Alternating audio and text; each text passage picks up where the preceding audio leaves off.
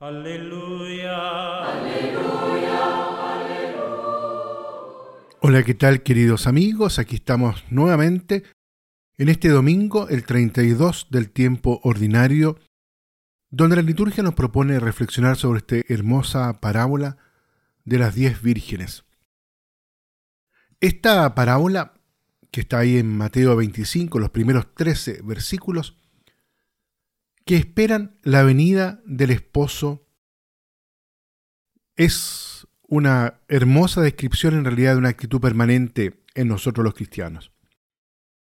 La escena está ambientada en el último día de los festejos según los usos matrimoniales palestinos, cuando, a la puesta del sol, el novio va con los amigos del esposo a la casa de la esposa, donde hacían fiesta las vírgenes, es decir, las compañeras y amigas de ella. A la llegada de la procesión, se formaba una comitiva única para ir a la casa del esposo, donde se celebraba el matrimonio y tenía lugar el banquete nupcial final. El retraso que se produce se prolonga sobremanera. El sueño hace presa por igual a todas.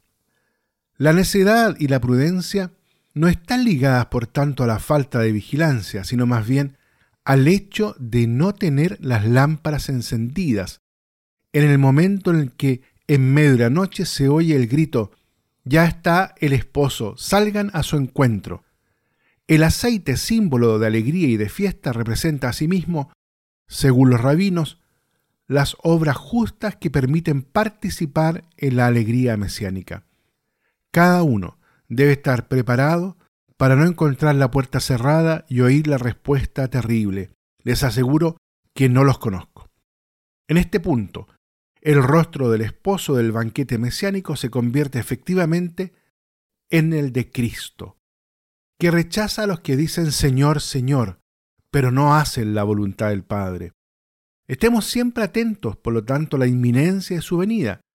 En consecuencia, todos los discípulos están llamados en todo momento a ser luz del mundo, a fin de que los hombres, al ver sus obras buenas, den gloria al Padre. En el Cantar de los Cantares, ahí en el capítulo 5, en el versículo 2, dice, Yo duermo, pero mi corazón vela. El tema nupcial nos traslada al corazón del misterio cristiano. El Señor nos ama con un amor eterno y ha establecido con nosotros una alianza nupcial una verdadera alianza de amor. Con la encarnación vino a la tierra a elegir a la novia. Ahora esperamos su retorno, cuando vuelva para introducir a la iglesia humanidad, su esposa, en el reino de los cielos. Su retorno es cierto. Sin embargo, el día y la hora de su llegada siempre inminente lo desconocemos en la actitud de las diez vírgenes encontramos representados los dos modos de esperar al Señor. Puede ser una espera distraída, divertida, o bien una espera vigilante, preparada para salir al encuentro aun cuando el sueño parezca tener las de ganar. Dar prioridad a una de las dos actitudes depende de la calidad del amor que hay en nosotros y nos convierte en personas tenebrosas o en lámparas encendidas dispuestas para poder iluminar y hacer cómoda la carrera en cuanto un grito en la noche haga presagiar la venida del Señor. La existencia humana se puede vivir efectivamente como un cortejo de bodas que sale al encuentro del Señor.